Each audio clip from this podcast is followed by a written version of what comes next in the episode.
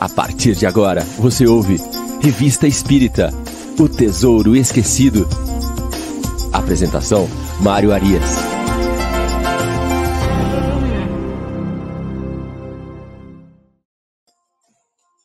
Olá, muito bom dia, amigo ouvinte da Rádio Idefran. Estamos de volta com o programa Revista Espírita O Tesouro Esquecido, abrindo amanhã de sábado de programas ao vivo da Rádio Idefran. Nós vamos com vocês até o meio-dia. Não saia daí. Nós temos agora o Revista Espírita, o Tesouro Esquecido. Na sequência, nós teremos o Livro dos Espíritos em Destaque. E às 11 horas, com o Chico Cruz, o Evangelho no Ar. Hoje nós estamos aqui chegando no nosso programa de número 51. É, 51. Já falamos muito da Revista Espírita aí no passado. Tivemos a primeira temporada inteira que tratou o ano de 1858 e agora estamos entrando em janeiro de 1859. Para os amigos que estão iniciando, acompanhando é, agora a nossa segunda temporada e que não viram a primeira, ela está lá disponível no canal do YouTube do Idefran. Basta você digitar lá Idefran ou Rádio Idefran, você vai encontrar a playlist e lá você vai ter os 50 programas que compuseram a primeira temporada e o ano de 1858. Faça como um amigo aqui, os, os nossos internautas que já estão participando conosco, mande o seu alô. Nós temos aqui a dona Irene Pimenta, lá da Paraíba, a Miriam Farias, de Balneário Rincão, a Arlete Aparecido Biali, sempre conosco aqui, Gabriela também sempre conosco, muito bom dia. Gisele Nascimento, lá do Luz e Amor, a Marisa Arruda, o Valdir também está com a gente aqui, a Vera Alves, Maurício Badoco, muito bom dia, Maurício. Lucas Gonçalves, Vera Souza, Kátia Bernardes Fadu, a Isabel Muniz, Elisandra Pinheiro, Verônica Costa e o Rosemir Folhas. Todo mundo aqui já chegando para compor essa nossa sala que, de estudos e comentários da Revista Espírita. Sem mais delongas, vamos entrar no nosso segundo artigo de 1859. É um artigo que se chama Adrien, o Médium Vidente, é o segundo artigo que Kardec vai tratar deste personagem. Uh, lá no ano de 1858, no mês de dezembro, Kardec é, colocou um conjunto de três artigos. Né? O primeiro artigo chamava-se Aparições, onde ele ali dava detalhes sobre o perispírito, características do perispírito, as possibilidades de mutação do perispírito para produzir principalmente o fenômeno, o fenômeno das aparições. Depois, ele nos apresenta o médium vidente Adrien, é, no primeiro artigo, isso em dezembro de 58, e depois ele manda um outro artigo logo na sequência, que vai é, chamar-se Um Espírito nos Funerais de Seu Corpo, onde o médium Adrien vai observar, eles vão participar de um funeral, e o médium Adrien vai observar o espírito do desencarnado, que ali estava sendo velado, e estabelece um diálogo com esse espírito. São artigos muito interessantes que nos mostram como Kardec ia estruturando a revista espírita. Né? Então, ele vai lá, ele coloca primeiramente a parte do fundamento, né? o que acontece, como que um perispírito pode é, fazer este fenômeno da aparição. Depois ele apresenta o personagem que é o médium vidente, e na sequência ele traz uma prova né, deste fenômeno mediúnico, que é a evidência produzida pelo senhor Adrien. Essa questão dos personagens é bacana a gente é, é, perceber, porque quando a gente tem a oportunidade de fazer o que nós estamos fazendo aqui, que é comentar a revista espírita, né, artigo a artigo ali cronologicamente, nós vamos criando uma certa intimidade com aquele mundo de Kardec, com aquele tempo com a, os amigos de Kardec, com as pessoas que contribuíram com a codificação e com a doutrina espírita, com os membros da Sociedade Espírita de Paris, com os leitores da Revista Espírita, com os médiums que participaram de todo aquele magnífico processo de codificação e também com os espíritos que ali se manifestavam. Nós vamos ver que vários deles se repetem. A gente vai conhecendo esses personagens, nós vamos conhecendo ali as características de cada um, as peculiaridades de cada um, só para que a gente possa lembrar de alguns que nós já tratamos no ano de 1858. Nós tivemos lá o senhor Jobar, o senhor Jobar era um leitor da revista, né, amigo da Sociedade Espírita de Paris, e ele se comunica com Kardec através de cartas.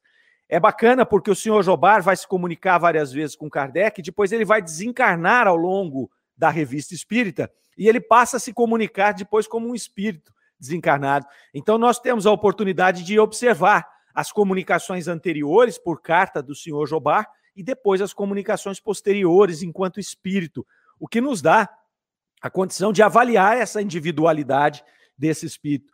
Depois nós temos vários médiums ali. A senhorita Irmãs Dufo, Irmãs Dufo era uma, uma médium que tinha uma tendência ali a escrever romances. Ela trouxe a história de Joana d'Arc. Depois ela vai trazer as confissões de Luís XI e depois dados da morte de Luís XI. Então são textos ali no, no formato de romances. É muito interessante a intervenção desta médium ali naquele momento. Depois nós temos o senhor Douglas Home, o senhor Douglas Holmes foi, foi talvez o maior médico de, médium de efeitos físicos daquela época. Kardec escreve vários artigos apresentando o senhor Home e os fenômenos que ele, que ele é, produzia. Nós temos ali Vitorien Sardot, que é quem se comunicava com o espírito Bernard Palissy e trazia desenhos das habitações em Júpiter. E interessante que esse médium desenhista não desenhava, né, é, fora do fenômeno mediúnico. Então, isso aí vai trazendo essas nuances, essas coisas muito interessantes daquele processo de codificação. Com espíritos, nós temos ali São Luís, nós temos Joana d'Arc, nós temos o próprio Bernardo Palissy, nós temos Espírito de Verdade, nós temos Erasto, que vai se comunicando ali com Kardec, usando esses médiums e construindo o que foi esta obra é, monumental que é a Revista Espírita, e que depois viria a ser é, detalhado, né, vários temas daqueles trazidos na revista eram detalhados nas obras uh, que nós chamamos de obras básicas ali, Livro dos Médiuns, depois Céu e Inferno, a Gênese, né, mas isso está tudo ali na Revista Espírita, e muitas vezes com mais detalhes e recheado desses exemplos, né, que Kardec coloca às vezes ali uma mensagem doutrinária e ele vai trazer os exemplos que vão rechear, que vão dar ali uh, a, a sustentação a essa questão da, da é, doutrinária que ele nos apresentou. Pessoal vai chegando ali, ó, chegando conosco a Verônica Costa, lá de Sinop, no Mato Grosso. Já estive por lá. É longe, é longe daqui. A Késia Barbosa, a Elza Sintra, Valdirene Florentino e a Tati, também lá do Luz e Amor, a Tati Oliveira. Sejam todos muito bem-vindos aí. Vamos então entrando no nosso artigo Adrien, o Médium Vidente. Kardec vai falar aqui que depois que ele escreveu o primeiro artigo, lá em dezembro de 58, uh, grande número de fatos foram comunicados né, é, de fenômenos produzidos por este médium vidente, o senhor Adrien, que vinha confirmar a opinião de que esta faculdade mediúnica era mais comum do que se imaginava. E aí Kardec continua no artigo aqui, falando que ele ainda não tinha visto ninguém que tinha esta faculdade em um modo normal. E era o que acontecia com o senhor Adrien. Ele via, então, os espíritos o tempo todo do lado dele. Então, ele não precisava ali se concentrar numa reunião mediúnica para poder produzir o fenômeno. Né? Ele tinha ali uma atividade mediúnica permanente. Então, ele via os espíritos ali, aquela multidão de espíritos, né, no, no seu estado normal, sem que ele chamasse nenhum espírito. Então, foi assim, inclusive, que ele é, pôde observar aquele espírito no seu funeral. Eles não evocaram aquele espírito. Ele chegou no funeral e ele viu que o espírito do morto estava lá, em pé, né, meio perdido, e aí eles foram conversar com ele. Mas era um estado bastante normal ali. E aí, Kardec começa a argumentar aqui ao longo do artigo que muitas pessoas diziam que isso era uma alucinação. Olha, esse Adrien que diz ver espírito, na verdade, ele é meio maluco e ele tem alucinações ali. E aí Kardec vai fazer a defesa do médium ele que conhecia o médium, vai defender o seu caráter, né, um caráter insólito ali, que era o da permanência dessas visões, e ele vai se embasar nesta mediunidade do senhor Adrien no fato de que ele fazia descrições dos espíritos que ele estava vendo, e essas descrições eram muito fiéis. Então ele descrevia o espírito, espírito que ele não havia conhecido, né, enquanto encarnado, então ele começa a descrever uma mulher ruiva, ah, desta estatura, com esta idade. Ele começa ali a fazer essas descrições e as pessoas que conheciam esse espírito vai dizer não, é, é, é ele mesmo. Ele está fazendo uma descrição absolutamente correta desse espírito que ele está vendo. Então ali ele, ele vai, Kardec vai se embasar nessas descrições e nesta continuidade do fenômeno para poder ali fazer esta defesa do médium Adrien, que era acusado ali de estar tendo alucinações, na verdade. E aí Kardec diz que essa, esta é, faculdade ela foi tão importante porque ela permitiu introduzir o escalpelo da investigação na vida extracorporal. Né? Então ele já tinha ali passado pelo senhor Douglas Home, que nós citamos há pouco, que fazia a, o, que produzia os fenômenos físicos, né? O Douglas Home fazia ali aparição de mãos, aparição de espírito, é, fazia levantar mesas. Então era um, era um monte de fenômenos físicos que eram produzidos pelo senhor Home.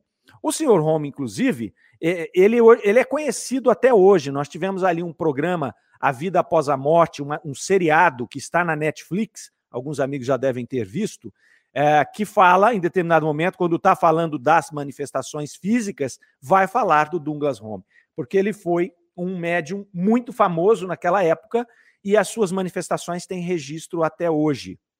E é interessante que eles não falam de Kardec, mas eles falam de Holmes e eles falam também de Camille Flammarion, que era um grande amigo de Kardec, participa, ele participava ali da Sociedade Espírita de Paris, foi inclusive quem fez o discurso no dia do sepultamento de Allan Kardec. Então o senhor Holmes ali, ele produzia esses fenômenos e Kardec vai nos dizer no artigo aqui que a, o senhor Adrien demonstrava a causa. Então o senhor Home ia lá e fazia a aparição de um, de um, de um, de um espírito através das suas capacidades mediúnicas de efeitos físicos. Era o senhor Adrien que demonstrava essa causa, que dizia: olha, tem um espírito ali, ele está produzindo esse fenômeno dessa maneira, ele tem esta estatura, ele tem esta, esta coloração de pele, a coloração de cabelo, está né, tá vestido desta forma. Então, um complementava o outro. É bastante interessante a gente ver como Kardec vai formatando ali a doutrina espírita, encaixando essas peças, encaixando essas peças, encaixando os artigos na revista espírita, não é? que faz com que a gente aqui é, se entusiasme estudando esses artigos, né, que demonstram é, como foi esta construção, a lógica, né? como foi essa ciência, a, como Kardec estruturou a ciência espírita. As pessoas às vezes questionam, mas não é uma ciência, é óbvio que é uma ciência, é uma ciência de observação, e Kardec vinha construindo esses fatos e alicerçando todos eles. Né? Então, ele via o fenômeno físico, ele testava, ele, ele estudava, depois ele vinha um outro fenômeno como o da vidência, ele ia lá, ele buscava por que acontecia aquilo, como seria possível, sempre tirava do misticismo, né? Kardec cuidava muito para tirar qualquer coisa do misticismo e trazer ela para o campo dos fenômenos naturais. E aí, uma vez feito isso, ele tinha esses médiums que fazia, é, eram como instrumentos de teste e de confirmação das teorias que ele vinha construindo né, com esses conhecimentos ali é, adquiridos dessas experiências.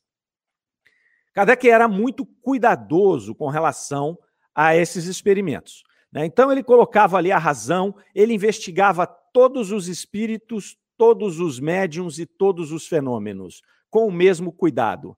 Ele passava tudo pela luz da razão. Ele trazia tudo aquilo ali, ele não tinha preferência de médium, ele não tinha ali, ele não amaciava com ninguém, né? Para vocês observarem como isso era sério para Kardec, é, nós temos um médium que era o senhor De Rose, que trouxe várias mensagens do Espírito de Verdade. Né? Espírito de Verdade, coordenador do planeta Terra. Cosme Massi já fez aqui a defesa de que esse espírito era o próprio Jesus. E esse médium de Rose trouxe várias comunicações do Espírito de Verdade. E em determinado momento, Kardec avaliava todas, Kardec dizia para ele: olha, essa aqui não condiz com o Espírito de Verdade. Né? Então, essa aqui nós vamos deixar separada, porque tem alguma coisa aqui estranha, né? Pode ser alguma situação, um ruído, uma interferência do médium, um outro espírito que se apresentou como o próprio Espírito de Verdade, enfim. Kardec não queria saber, ele separava, dizia: olha, essa aqui eu não consigo, à luz da razão, é dá-la como uma mensagem do próprio Espírito de Verdade. Isso foi a ponto até do, do, do senhor Rose sair da Sociedade Espírita de Paris.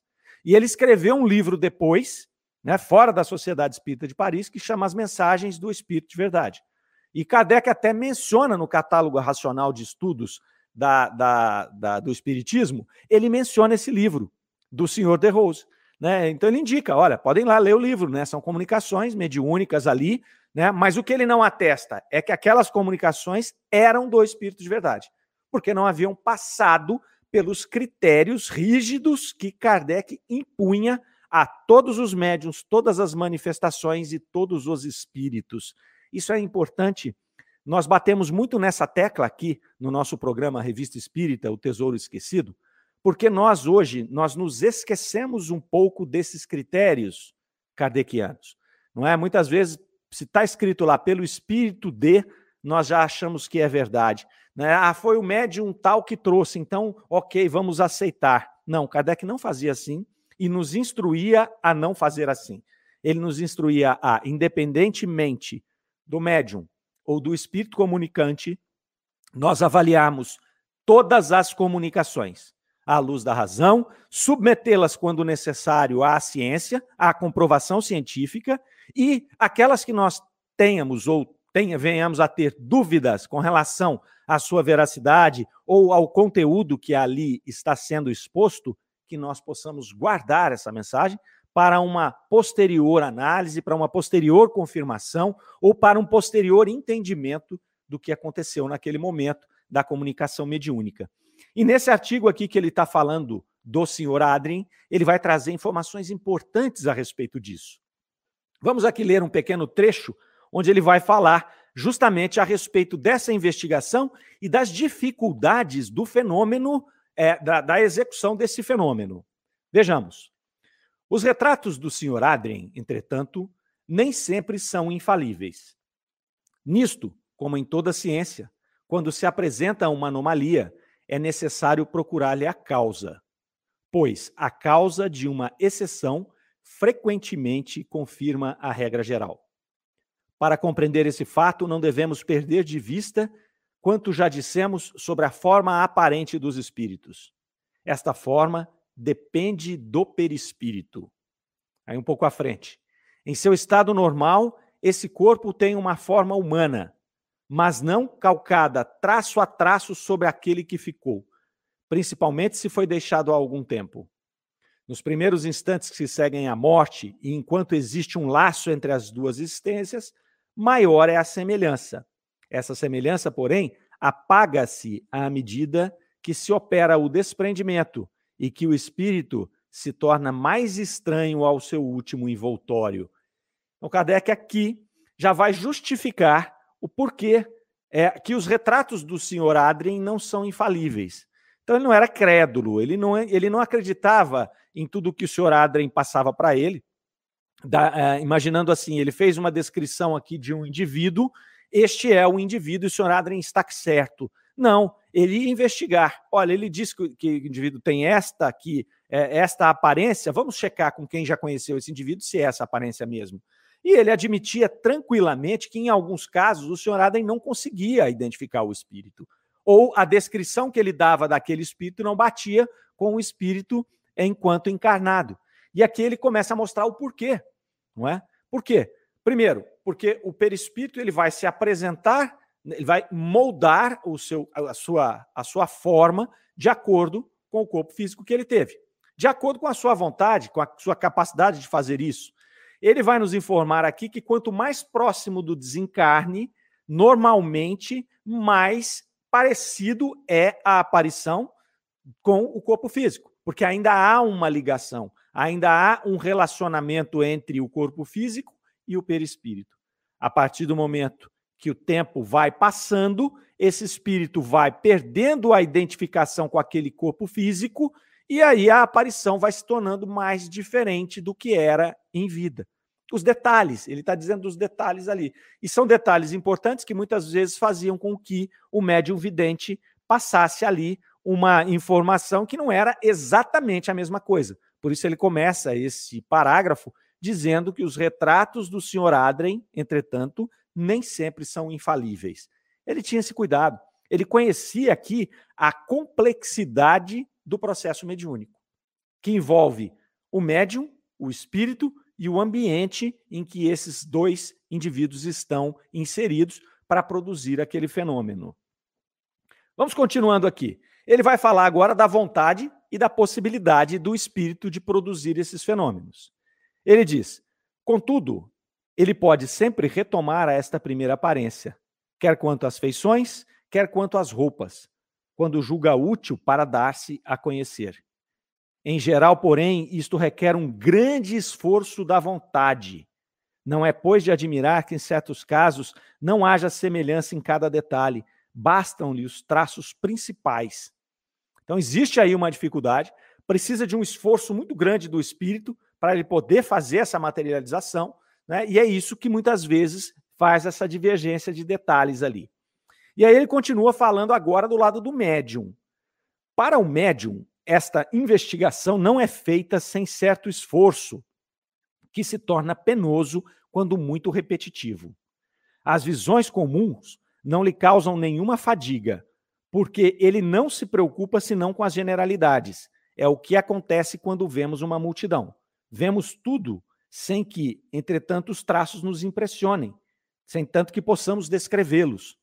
Então, informações interessantes. Existe um esforço grande do espírito de fazer este processo, de tornar-se visível, e para o médium vidente, quando ele tem que se fixar né, nos detalhes dessa aparição, para ele também é penoso, porque ele tem que se concentrar, ele vai ter ali que fazer um trabalho para poder identificar esses detalhes. Ao passo que, como Kardec nos informou aqui no início do artigo, o senhor Adrien, ele via comumente aquela multidão de espíritos. Mas aqui o exemplo de Kardec é bacana, porque ele fala que é como se nós olhássemos uma multidão. Então você está andando lá na Faria Lima, em São Paulo, a uma hora da tarde, todo mundo ali circulando para ir almoçar, aquela coisa toda, né? Isso era antes da pandemia, né? Agora está vazio lá. Mas é, a gente estava caminhando por ali, você via aquela multidão. Então você via pessoas passando, né? Pessoas de todas as alturas, de todas as cores, de todas as idades, mas você não está fixando em nenhuma. Você não está pegando o detalhe de nenhuma daquelas pessoas. Agora, quando você vê alguém que você acha que você reconhece, aí você fixa a sua visão e vai ver os detalhes. Será que essa pessoa, será que parece que eu conheço essa pessoa? Quem será que ela é?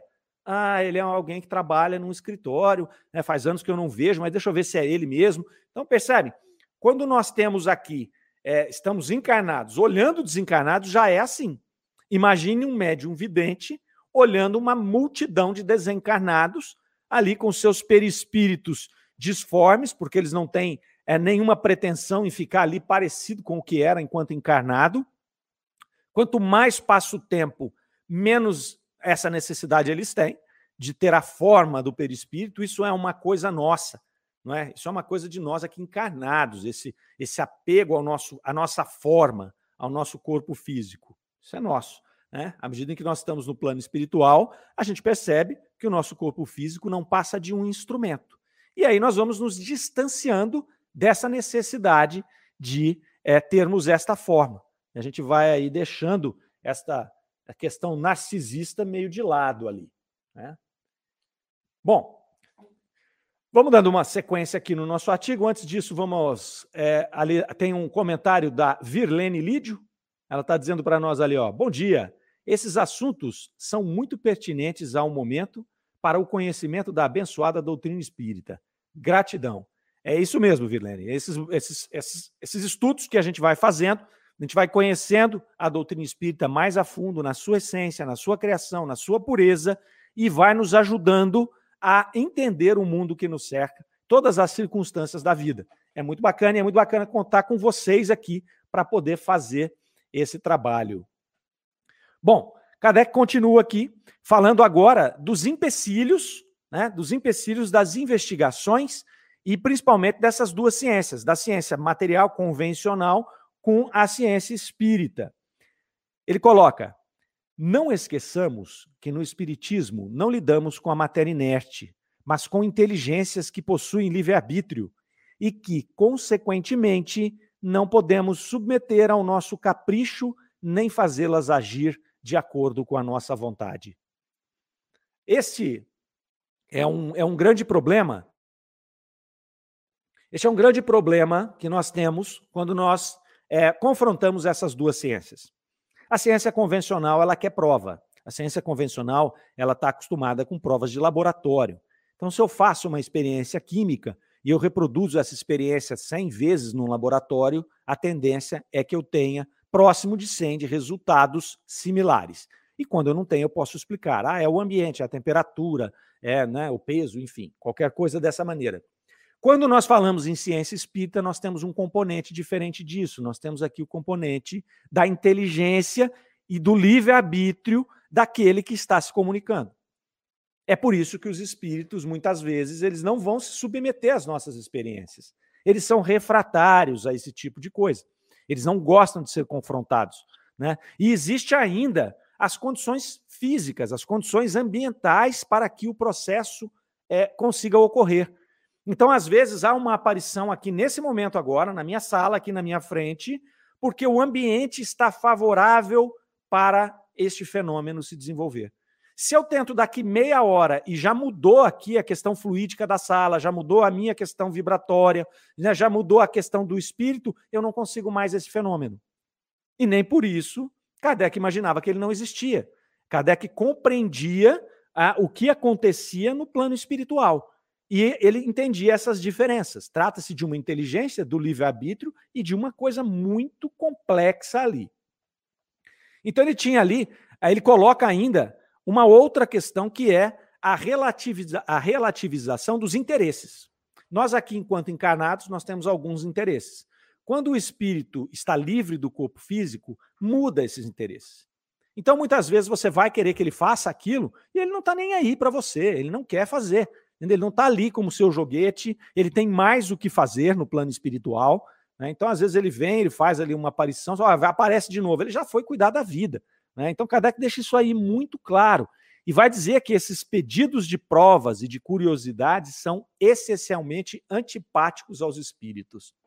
Eles não, eles não estão ali é, para se submeter à nossa vontade. Não é?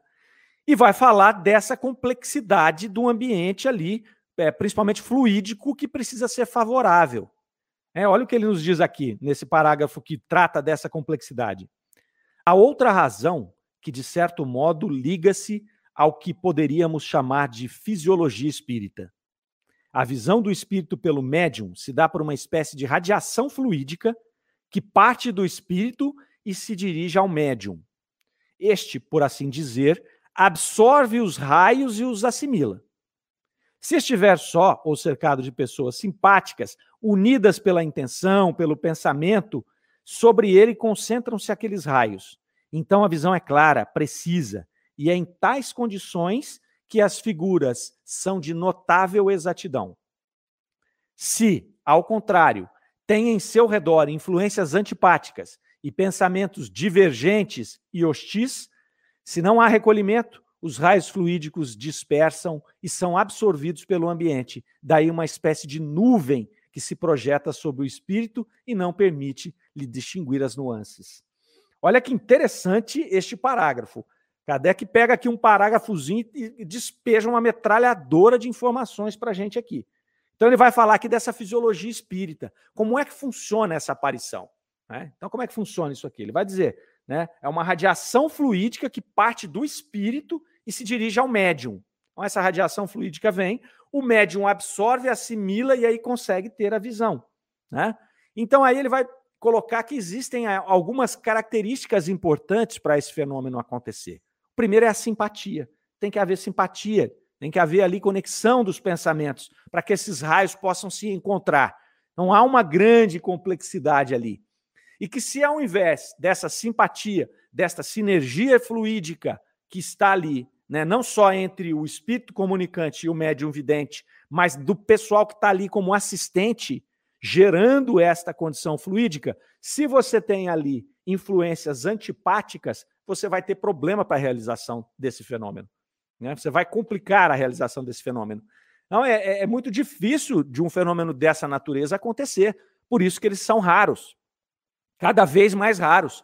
Não é? Porque você criar um ambiente favorável de simpatia, de vibrações, que vai permitir que esses raios emanados pelo espírito possam ser absorvidos pelo médium, né, possam compor-se ali com aquele ambiente fluídico para que o fenômeno aconteça, vai ficando cada vez mais raro. E repetir é mais raro ainda. Né? Então, se a gente vai ali, eu fiz, ok, encontrei um ambiente certinho e a coisa aconteceu. Aí no outro dia, vamos fazer de novo? Se eu tenho ali dois ou três assistentes que não estão naquela vibração do dia anterior, né, que estão mal, ou que estão ali incrédulos, ou que estão ali com algum problema fora daquela reunião que trouxeram para a reunião, eu já tenho outro ambiente. Às vezes o médium também não está bem naquele dia, às vezes o espírito não está disponível. Então, quer dizer, é, é, são muitas as variáveis que compõem uma manifestação mediúnica, né? é, que faça com que a gente possa repeti-la do mesmo jeito que ela foi feita no dia anterior. Essa é a grande dificuldade, né? E é onde bate a ciência convencional, dizendo: olha, vocês são tudo é louco com essa história de, de, de doutrina espírita e de manifestação. Né? Porque a gente não consegue reproduzir.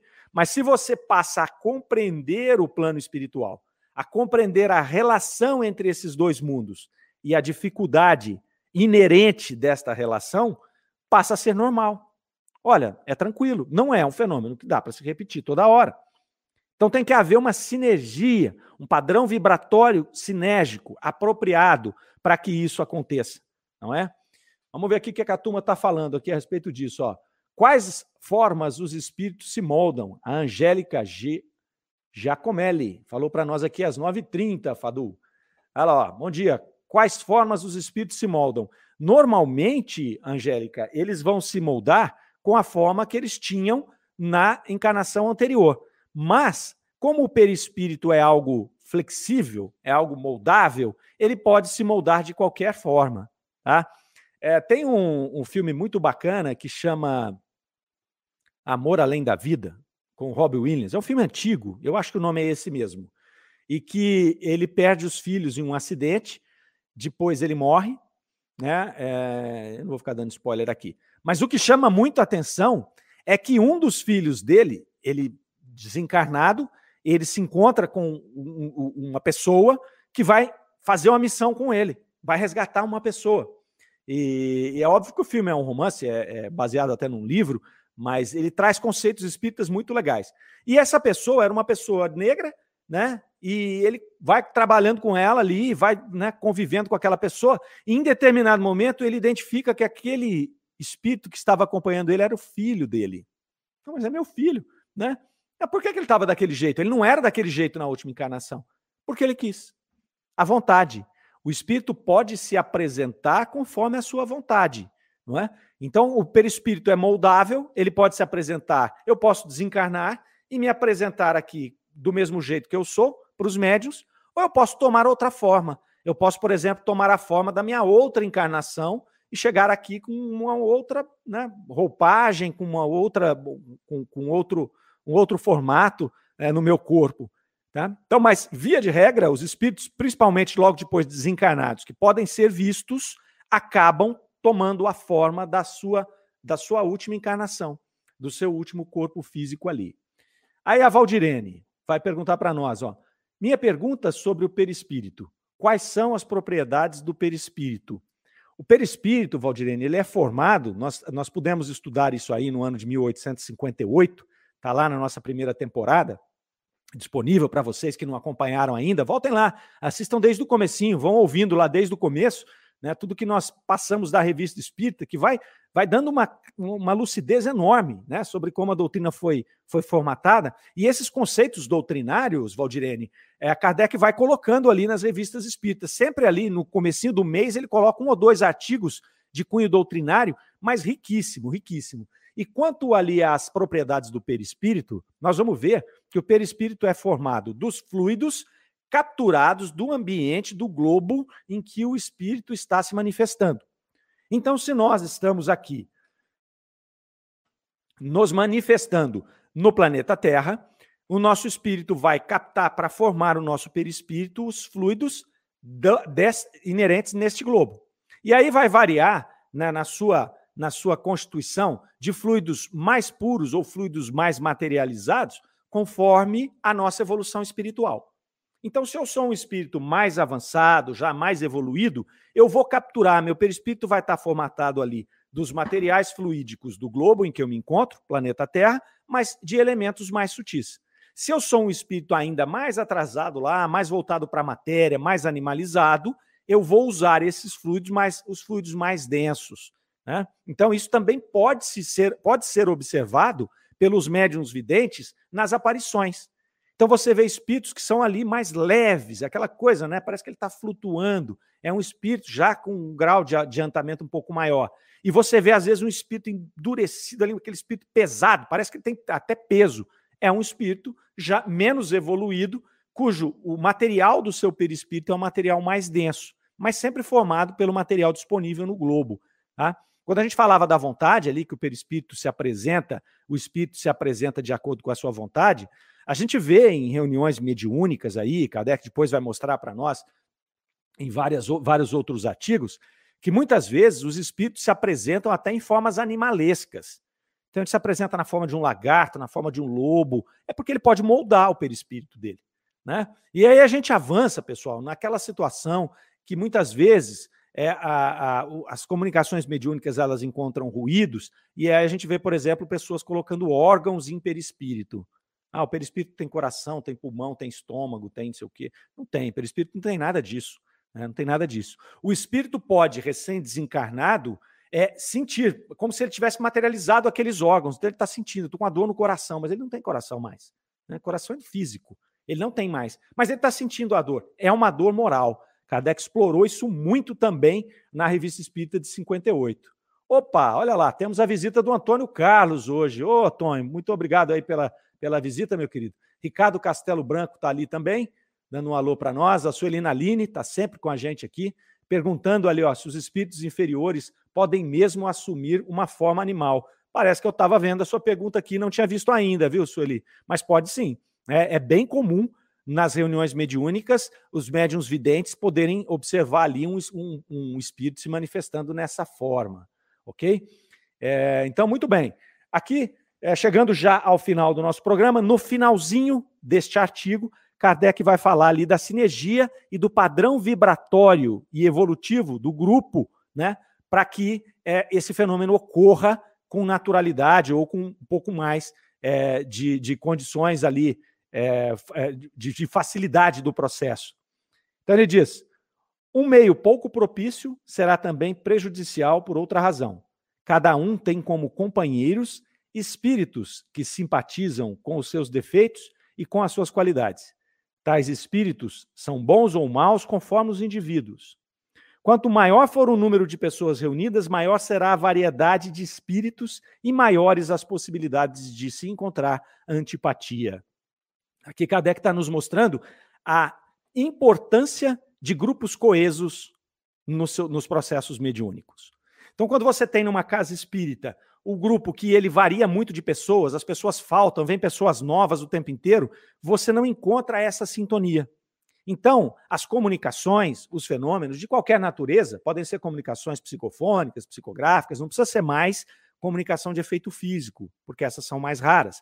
Mas essas comunicações, elas encontram a dificuldade deste ambiente fluídico não é? Porque cada um que chega traz os espíritos que são simpáticos, traz a sua sintonia, traz os seus fluidos que se misturam no fluido do grupo. Por isso que o grupo mediúnico, quanto mais tempo ele trabalha junto, mais ele vai criando esta condição, né, fluídica, essa condição de simpatia que vai permitir uma melhor comunicação por parte dos espíritos, é, dos espíritos que estão ali se comunicando. Bom, Estamos chegando aqui ao final. Tem uma pergunta da Arlete ali. Mário, o perispírito não molda todo o corpo físico? É, esse é um problema interessante também, tá, Arlete?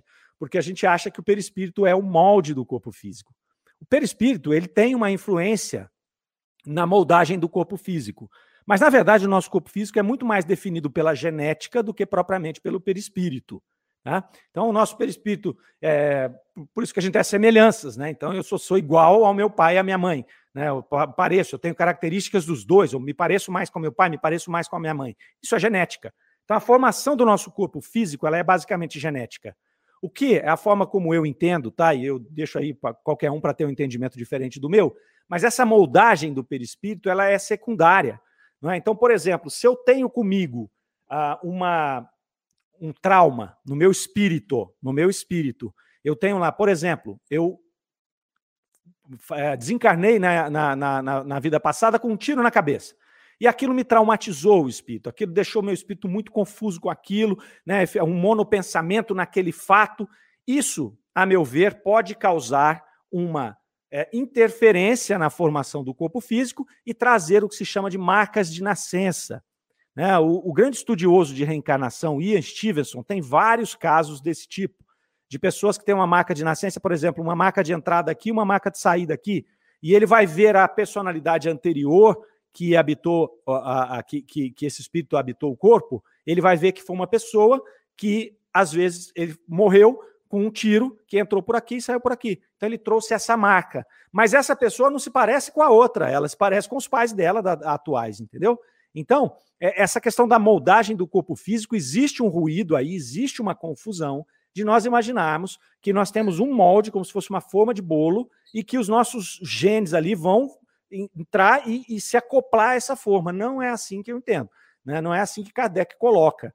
Né? E, e o perispírito influencia sim, mas nessas questões indiretas. O restante fica a cargo da genética, nos meios naturais ali. Ok? Bom, Espero ter aí contribuído com a sua dúvida. Nós vamos chegando aqui ao final do nosso programa de hoje. Na semana que vem, nós vamos começar aqui um artigo chamado O Duende de Bayonne. Artigo muito bacana, muito interessante. É, a Kardec vai aqui relatar um caso de aparições, né? então ele vai encadeando. Né? Ele trouxe, semana passada, nós trouxemos a carta que ele respondeu para o Príncipe G. Essa carta trouxe lá uma série de informações doutrinárias. Agora ele fala do Adrien, o médium vidente, e do contexto que envolve essas vidências, e depois ele vai trazer casos práticos para nós, que é o caso do doente de Bayonne.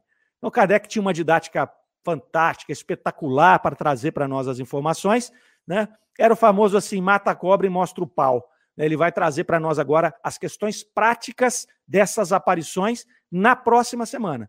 E eu espero contar com vocês vocês vão aí, ó, dá um joinha no nosso vídeo, compartilhe com os amigos. É importante a gente divulgar a doutrina espírita, é importante a gente divulgar a revista espírita, que é tão pouco explorada ainda pelos espíritas, não só do Brasil, mas do mundo inteiro. Ok? Fiquem com Deus, desejo a todos uma excelente semana. E agora nós temos o Livro dos Espíritos em destaque, daqui a pouquinho, com a apresentação do nosso diretor técnico Ricardo Fadu. Fiquem aqui conosco. Rádio Idefran é amor no ar. Até a próxima. Você ouviu Revista Espírita O Tesouro Esquecido.